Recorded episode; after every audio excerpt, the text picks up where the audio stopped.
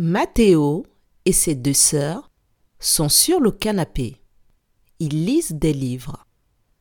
Combien y a-t-il de personnes sur le canapé? Je répète. Mathéo et ses deux sœurs sont sur le canapé. Ils lisent des livres.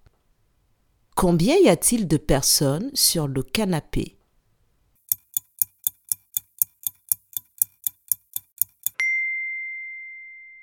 Si Mathéo est avec ses deux sœurs sur le canapé, en tout, il y a trois personnes sur le canapé.